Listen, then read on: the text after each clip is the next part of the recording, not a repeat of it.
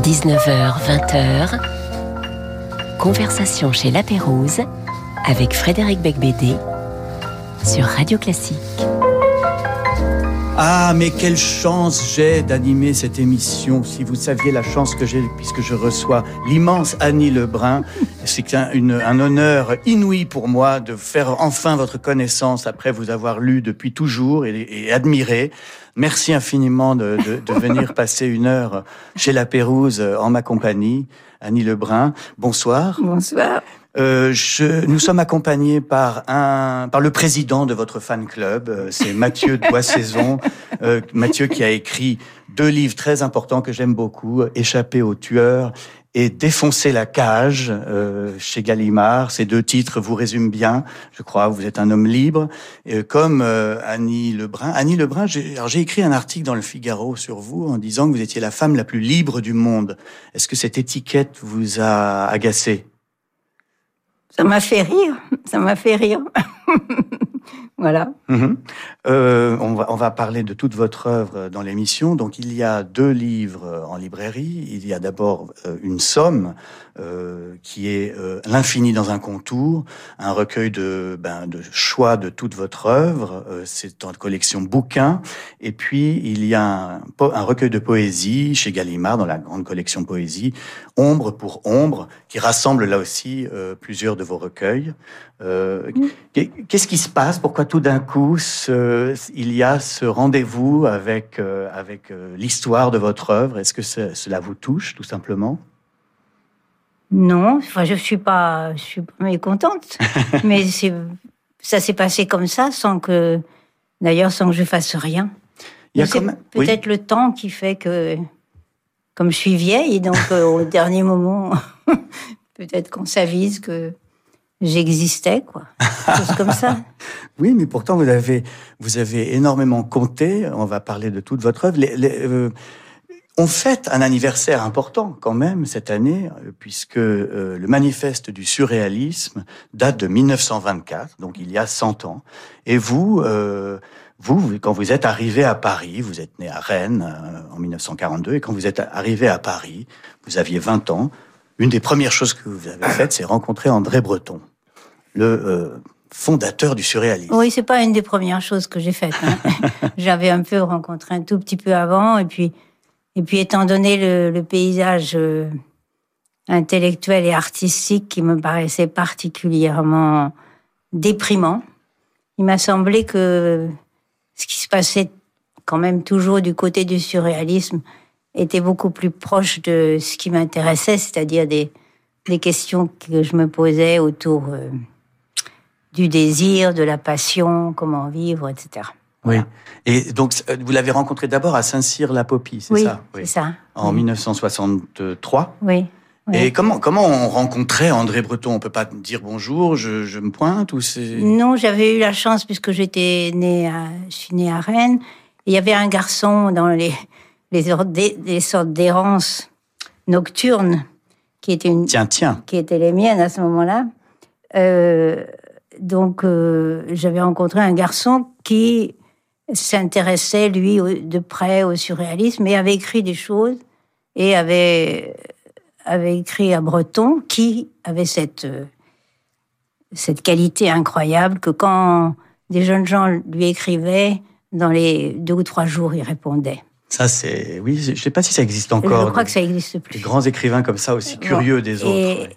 Et donc. Euh, comme le hasard a fait qu'on revenait par, par le sud de la France de, dans l'été qui a suivi, il m'a dit si, si je voulais qu'on pouvait euh, aller passer voir Breton à Saint-Cirque-la-Popie. Et c'est comme ça que ça s'est passé.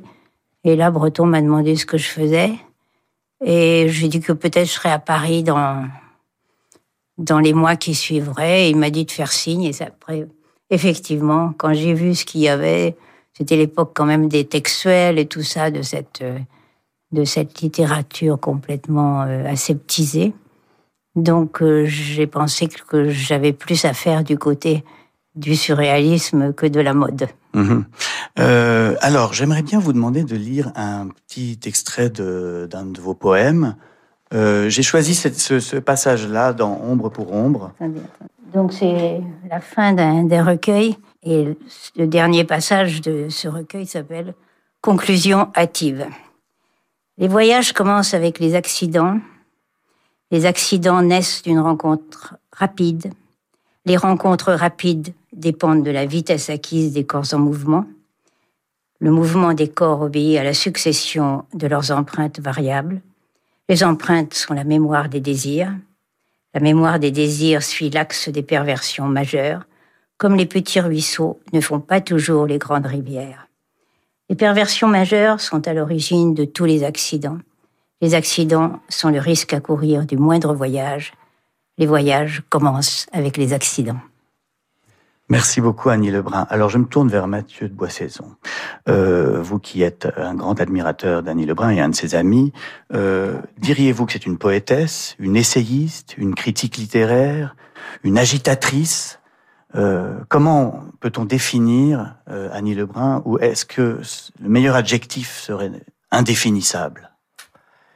Bah, Je crois que hum, on ne peut pas euh, la qualifier. Elle est, euh, à mon avis, essentiellement inqualifiable. Son, son comportement est inqualifiable. est inqualifiable, en ce sens que euh, elle n'entre dans, à mon sens, enfin à mon avis, dans aucune catégorie. Mais vous, vous avez dit, Frédéric, vous avez écrit dans un article euh, une, qu'elle était une sentinelle, en colère. Et je crois que c'est assez juste. C'est une sentinelle en colère, alors en colère contre euh, ce qu'elle appelle la catastrophe sensible, si vous voulez, qui nous, qui nous menace de, toutes parts. Mais en même temps, euh, cette colère n'est pas euh, exclusive d'une très grande gaieté. Et hum, une gaieté assez proche, au fond, de la gaieté nietzschéenne, parfois, du gai savoir, une gaieté insurrectionnelle. Et donc, ce qui m'a frappé en, dans le cours de notre amitié et, aussi en la lisant, c'est cette cette insurrection pleine de gaieté. Et, on rit beaucoup en étant un des amis d'Annie Lebrun. Eh bien, alors je vais vous contredire, car son premier choix musical, c'est Laisse-moi pleurer, la Pianga de Handel, euh, chanté par Sonia Yoncheva en 2016.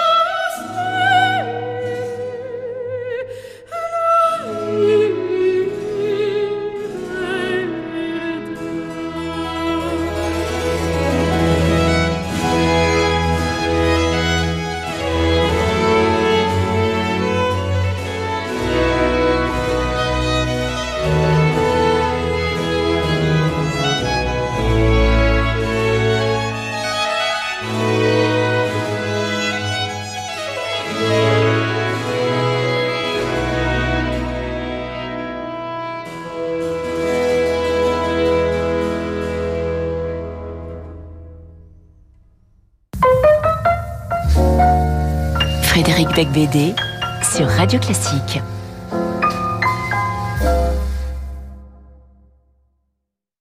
Merci euh, Annie Lebrun pour ce choix pour ouvrir l'émission. Quelle, quelle, euh, quelle grandeur. Euh, une des premières phrases que vous avez écrites, c'est je perverse. Vous avez inventé ce verbe, non pas pervertir, mais perverser. Qu'est-ce que ça signifie exactement? Je sais pas, vous savez,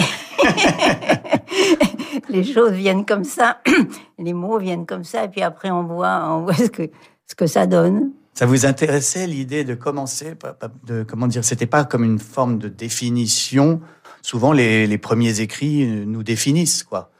C'était une manière de dire, voilà, je serai toujours libre, je serai toujours. Euh, c'est plutôt ça, c'est plutôt ça, mais j'ai pas, j'ai pas pensé, hein, j'ai pas, comme j'ai jamais, jamais eu de, de plan ni de. Oui. C'est venu comme ça et c'était, ça rendait compte un peu de, de oui, de, ce, que Mathieu de Boissaison a évoqué, de mon état de révolte par rapport à, l'ordre.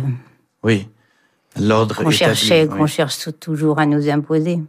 Euh, en même temps, vous êtes une grande amoureuse du Marquis de Sade, donc dire je perverse, c'est quelque chose de cohérent. Vous avez écrit un des plus célèbres livres sur le Marquis de Sade, qui est Soudain un bloc d'abîme, Sade, en 1986. Et auparavant, vous aviez préfacé euh, ses œuvres chez Jean-Jacques Pauvert.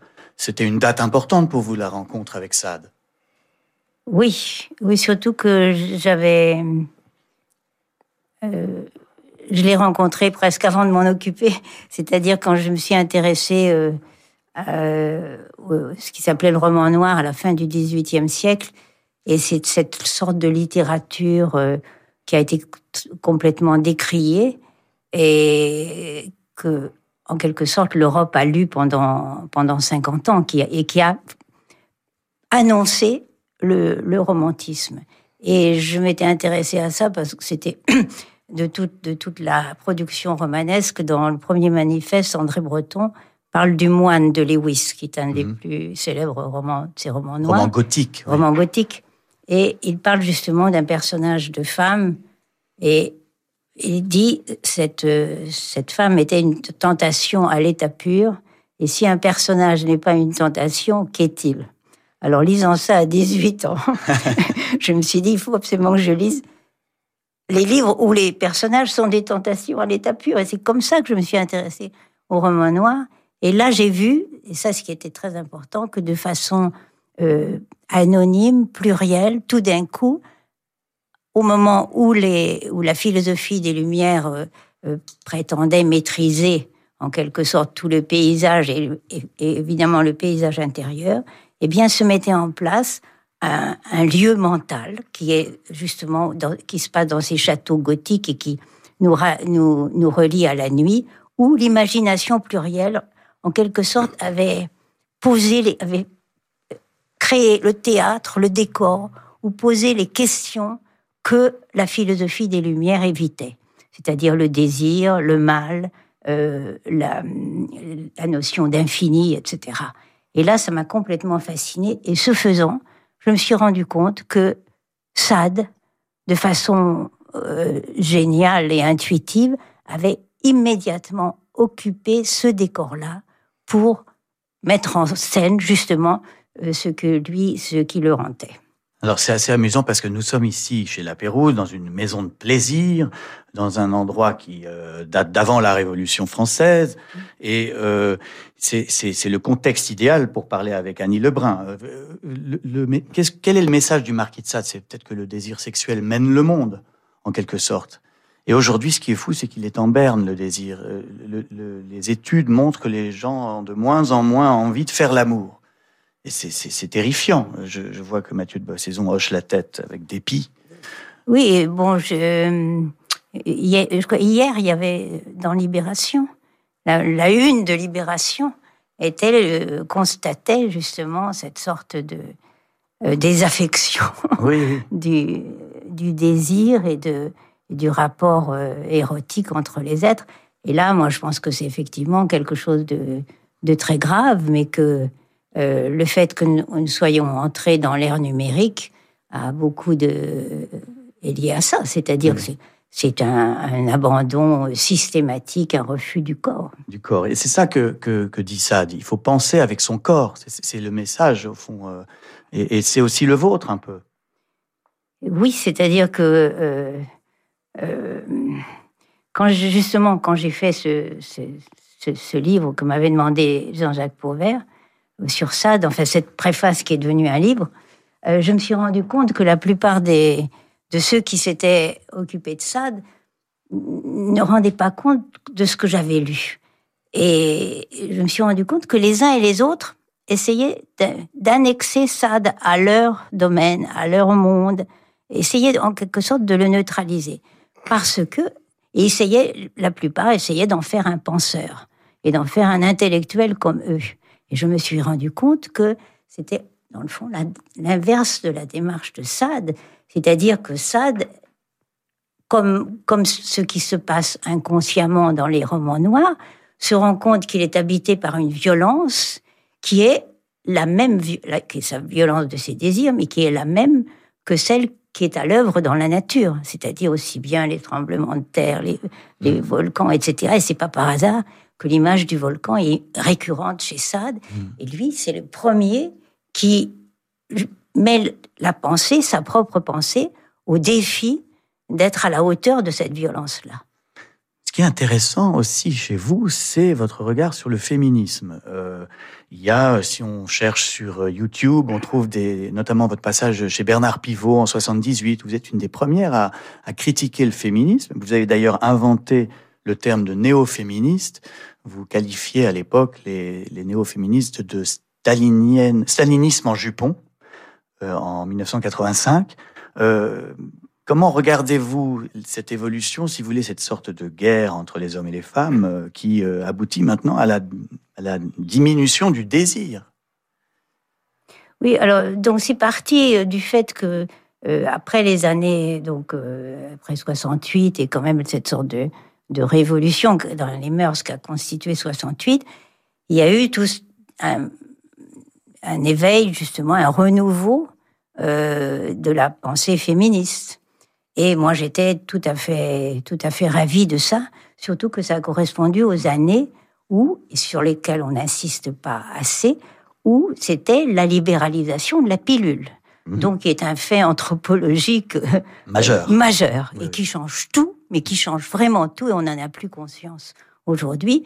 Mais le rapport des femmes au monde, le rapport, bon.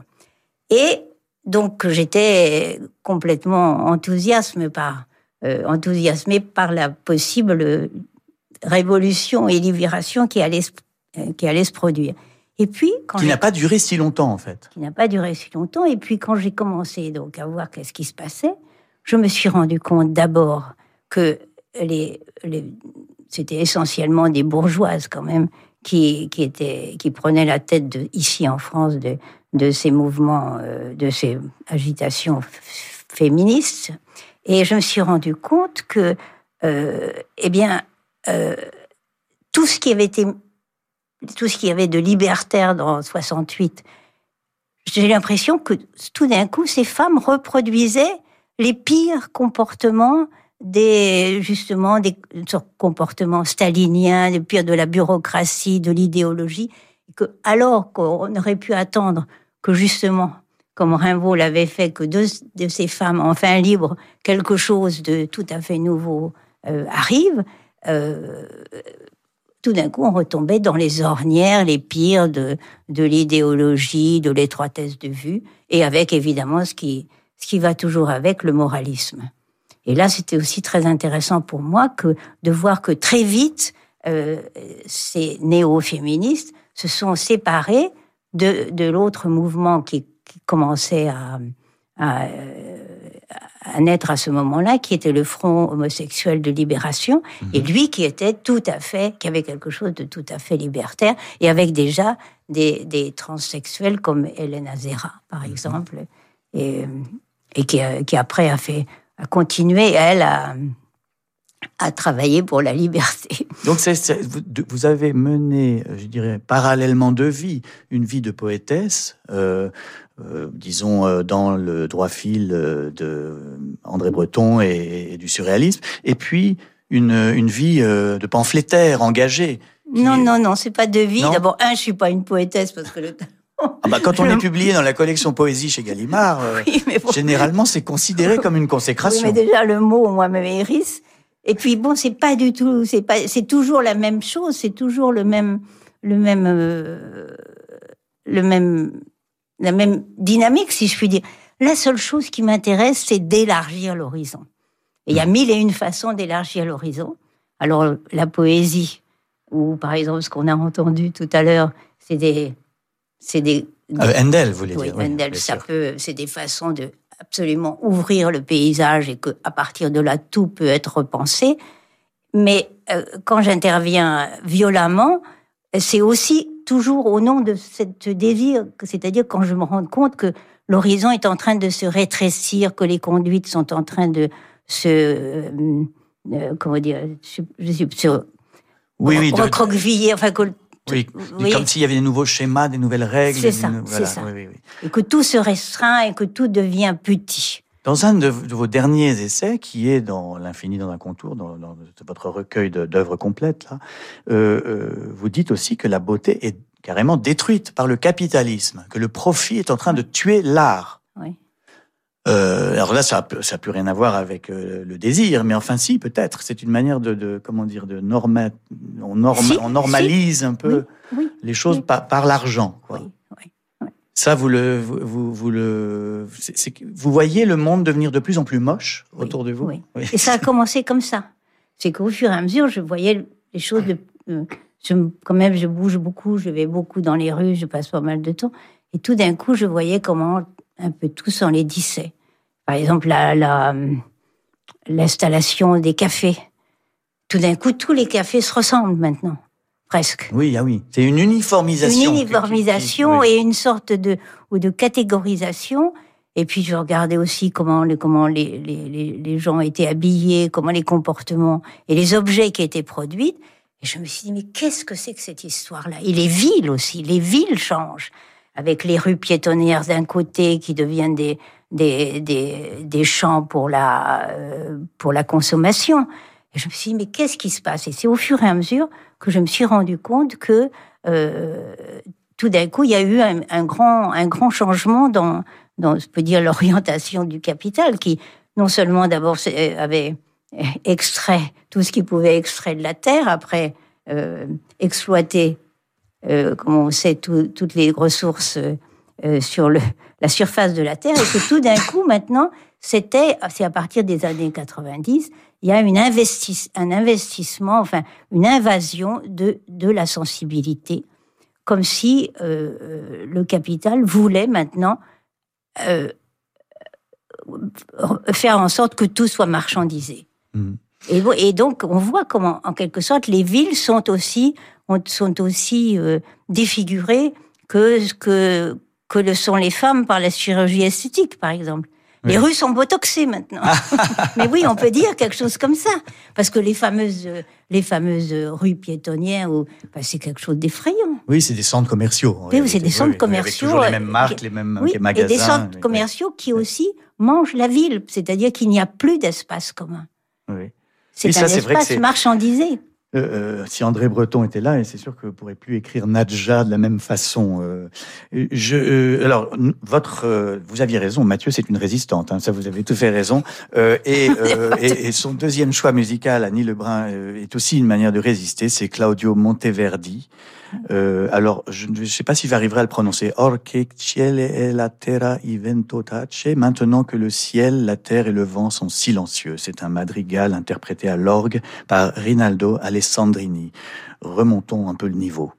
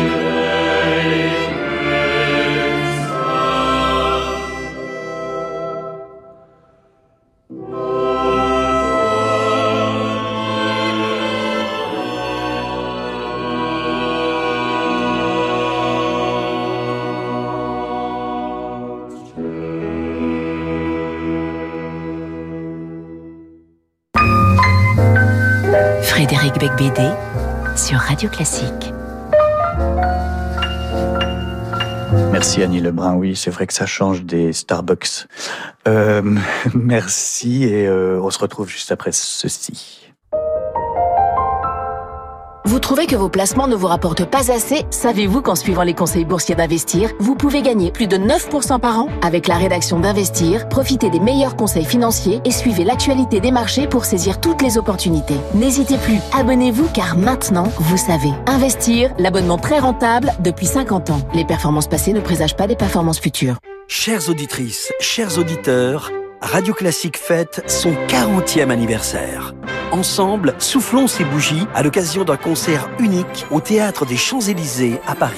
Venez écouter les airs les plus emblématiques de votre radio et les musiques pour lesquelles vous aurez voté, interprétés par l'Orchestre national d'Île-de-France et des invités d'exception.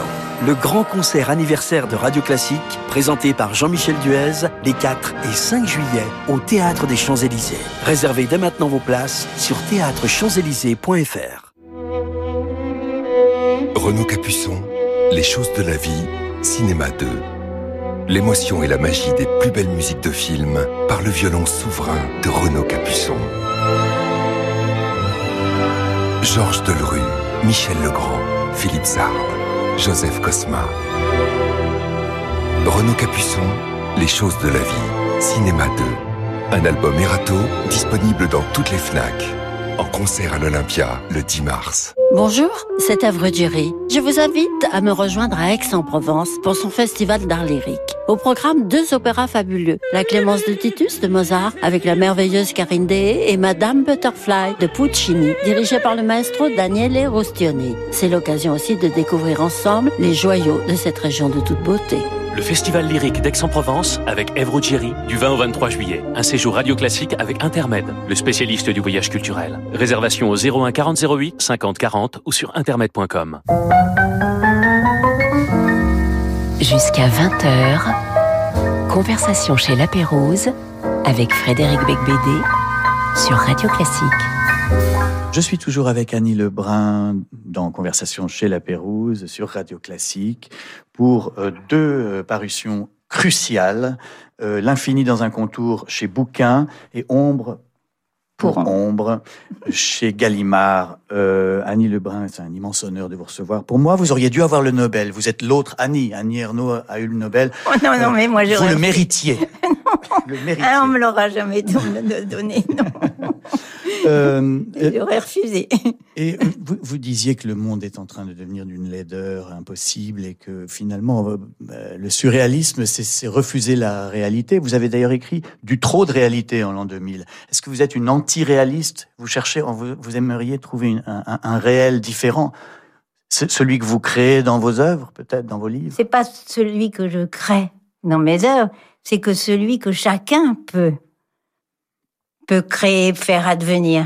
Parce qu'il y a une phrase d'un philosophe euh, qui a été, je crois, un élève de Hegel ou quelque chose comme ça, Truxler, que je trouve formidable, euh, qui est il y a un autre monde, mais il est dans celui-ci.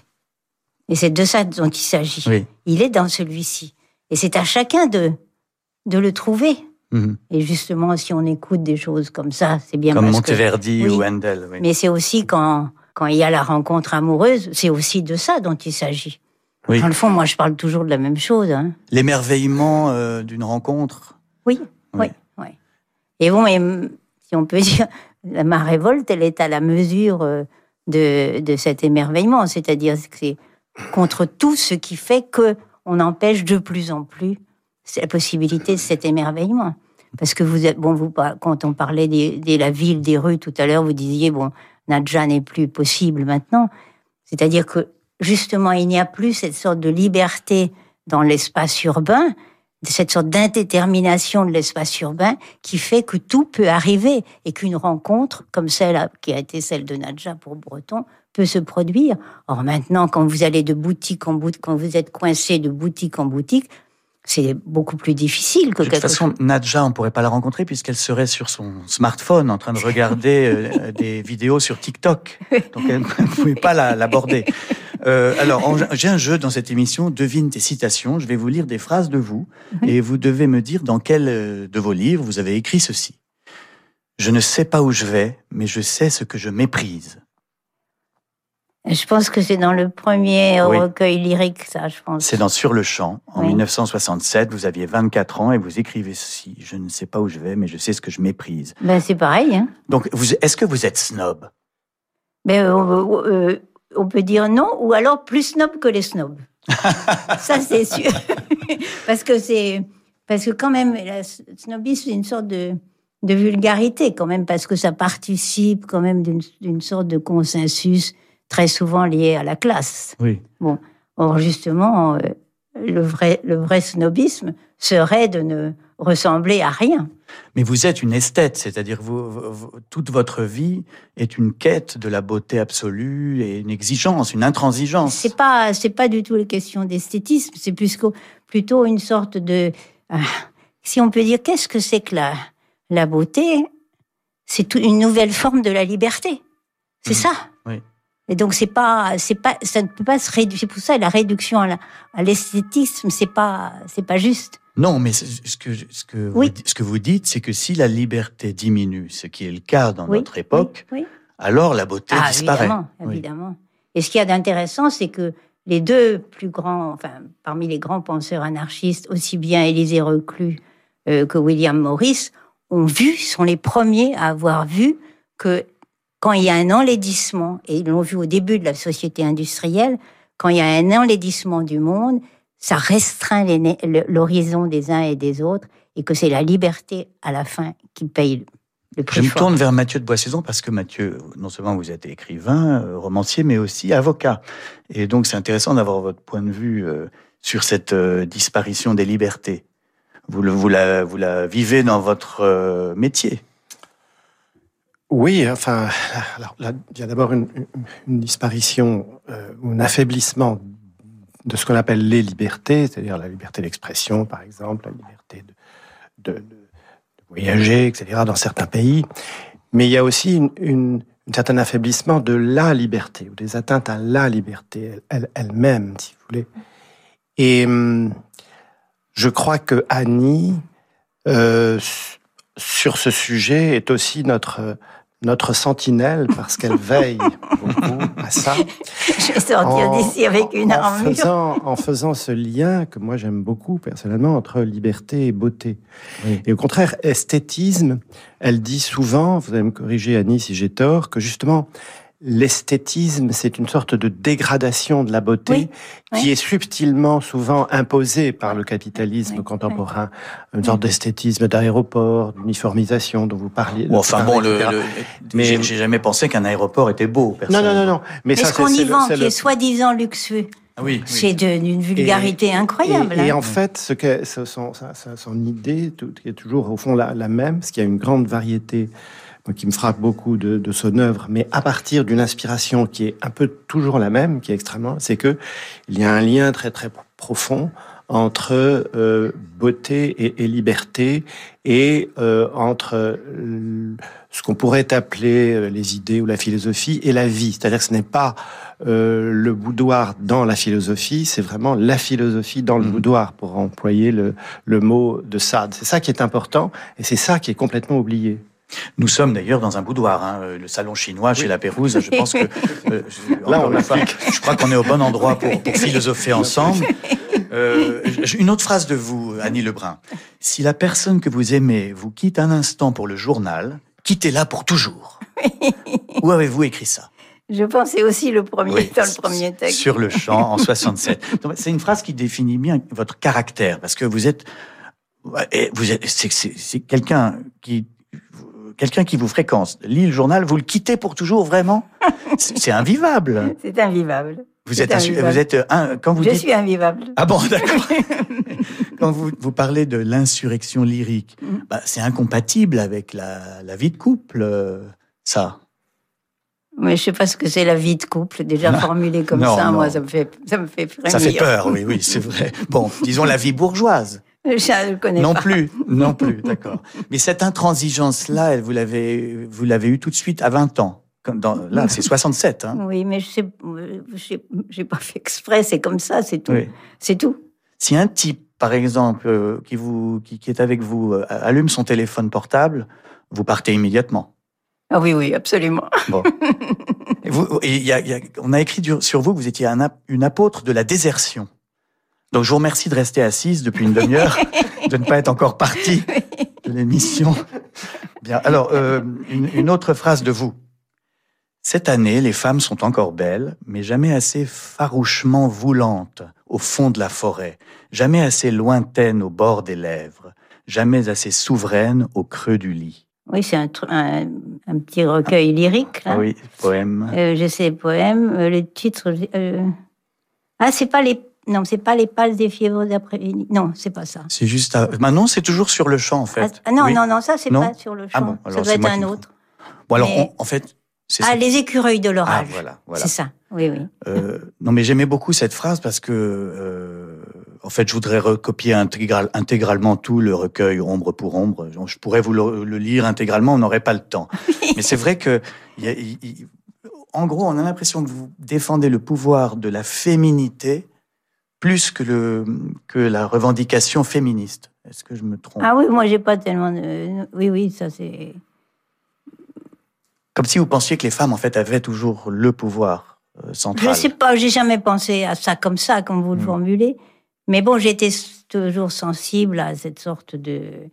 Mais c'est pas, c'est pas les femmes, c'est ce que, ce que le, ce que le désir peut créer entre des êtres. C'est ça dont il s'agit pour moi. Mhm. Autre phrase. Il y, a, il y a des fesses, belles comme l'ombre des pierres sous les pieds brûlants de midi, furtivement. Alors ça, c'est dans quel euh, recueil? Euh, ça doit être les pâles et fiévreux d'après-midi Bravo. des villes. Oui. Les pâles et fiévreuses après-midi des villes, 1972. C'est l'adverbe final qui est très important, furtivement. Alors pourquoi est-ce que vous avez ajouté cet adverbe? Est-ce que la poésie, c'est une image qui surgit furtivement? Ah oui, oui. Mais en même temps, justement, dans ce, dans ce furtif, aussi que ça peut être un furtif comme ça peut être aussi comme l'éclair aussi. Mais je voudrais insister beaucoup sur la précision de la poésie. Parce que en général, on a tendance à penser que la poésie, c'est une sorte de flou, de quelque chose comme ça. Non.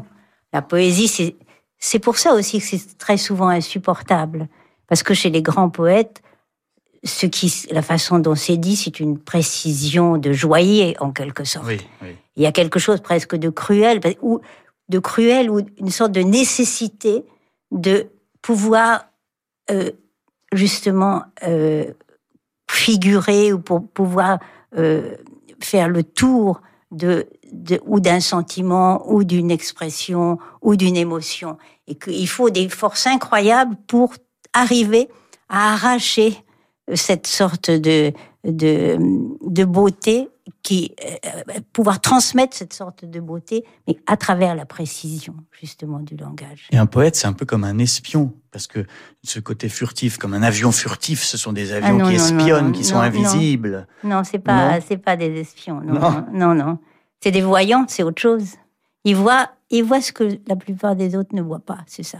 Mais c'est là, c'est ça qu'il faut dire toujours, c'est là. Mhm. Euh, votre troisième choix musical, c'est Schoenberg, dit Verklärte Nacht, la nuit transfigurée, interprété euh, par Yo-Yo Ma et Walter Trumper.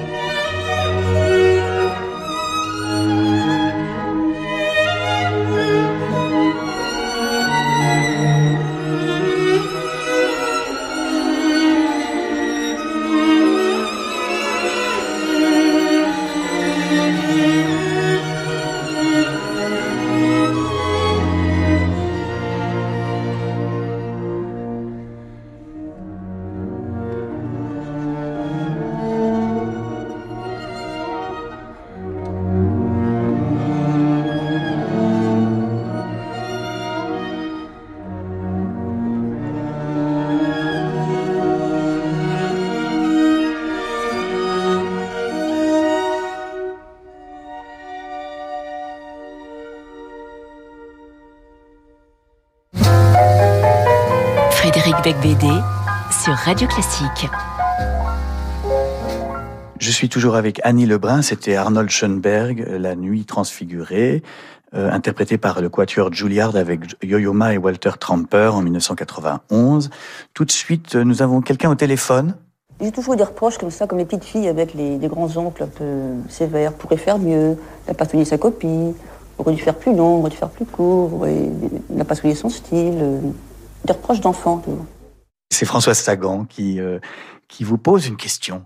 Euh, est-ce qu'au fond, quand on est une femme et qu'on écrit, on n'est pas souvent traité avec une sorte de condescendance, comme un enfant, et on, vous, est-ce que vous avez eu ce sentiment de, parfois euh, que nous, nous, vivions dans un patriarcat et que vous étiez regardé comme quelqu'un d'original, mais, mais pas très sérieux?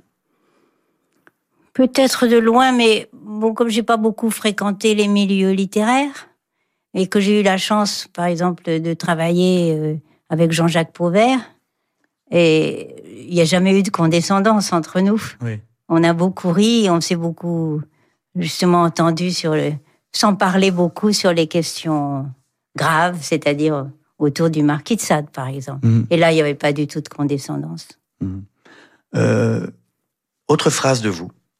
Faut-il donc que les formes, les lieux, les êtres qui nous retiennent le plus soient ceux qui livrent le moins leurs secrets et masquent le mieux le cours de notre vie?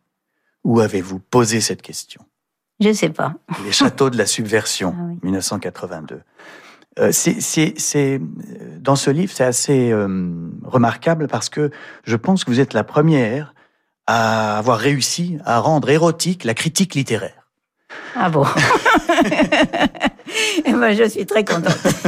la critique littéraire n'est pas spécialement un genre qu'on lit, si vous voulez, euh, pour, pour son non, érotisme. Non, non, non, non, non. Mais c'est vrai que vous avez réussi à, à, voir là, dans, dans, dans l'étude des œuvres euh, quelque chose de, de, de, de troublant. Ben, c'est que il y a que les œuvres qui portent ça. C'est aussi, c'est pas tellement moi. C'est aussi, je me suis intéressée à des œuvres qui étaient porteuses de ça, qu'il s'agisse de Hadjari, de Roussel. Oui. Euh, Bon, Sade, n'en parlons pas. Euh, vous n'aimez toujours que les châteaux et les forêts? Que, pardon? Parce que euh, Les châteaux de la subversion, ça parle beaucoup des châteaux et des forêts. Je, vous pose la question, est-ce que c'est est -ce c'est vrai que vous n'aimez que les châteaux et les forêts C'est pas que je n'aime que, parce que par exemple, la mer me fascine complètement. Oui, d'accord. Euh, mais dans les contes de fées, ça se passe rarement à la plage. Ça se passe rarement à la plage, rarement avec un téléphone portable. Mais j'insiste quand même c'est peut-être aussi une des clés de tout, c'est que les contes de fées, c'est ça commence, il était une fois. Et ça, c'est d'une importance capitale. Parce que pour chacun, ça vous dit, ça veut dire que pour chacun, à chaque fois, le monde recommence. Mmh. Et c'est pas seulement et la et la poésie, c'est de d'arriver à à montrer que non seulement il était une fois, mais qu'il est une fois et qu'il sera toujours une fois pour qui le veut. Parce qu'à l'âge de 6 ans, vous avez ouvert un, pop-up book euh, de La Belle au Bois dormant. Et là, vous avez vu surgir euh, ce monde des contes de fées. Oui. C'est en fait euh, ça qui est à la source de votre inspiration, ce, pop-up book?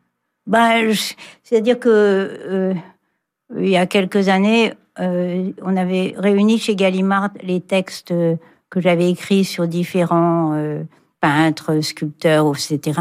Et bon, je devais faire une préface et, et je, voulais un peu réfléchir sur qu'est-ce que c'est, pourquoi j'ai cette sorte de, de rapport complètement passionné sur ce qui se passe entre les mots et les images. Oui. Et ça, ça m'a paru, ça me paraissait bon.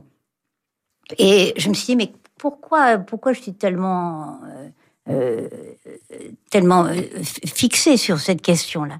Et puis je me suis souvenu tout d'un coup, comme ça, du livre que qu'on m'avait donné en cadeau de ce pop-up et qui était et je c'est vraiment c'était l'émerveillement complet. Tout d'un coup, le monde avait c'était complètement ouvert et je me suis dit mais euh, dans mon souvenir, c'était et que ah oui, on peut on peut aller là où on n'est pas censé être.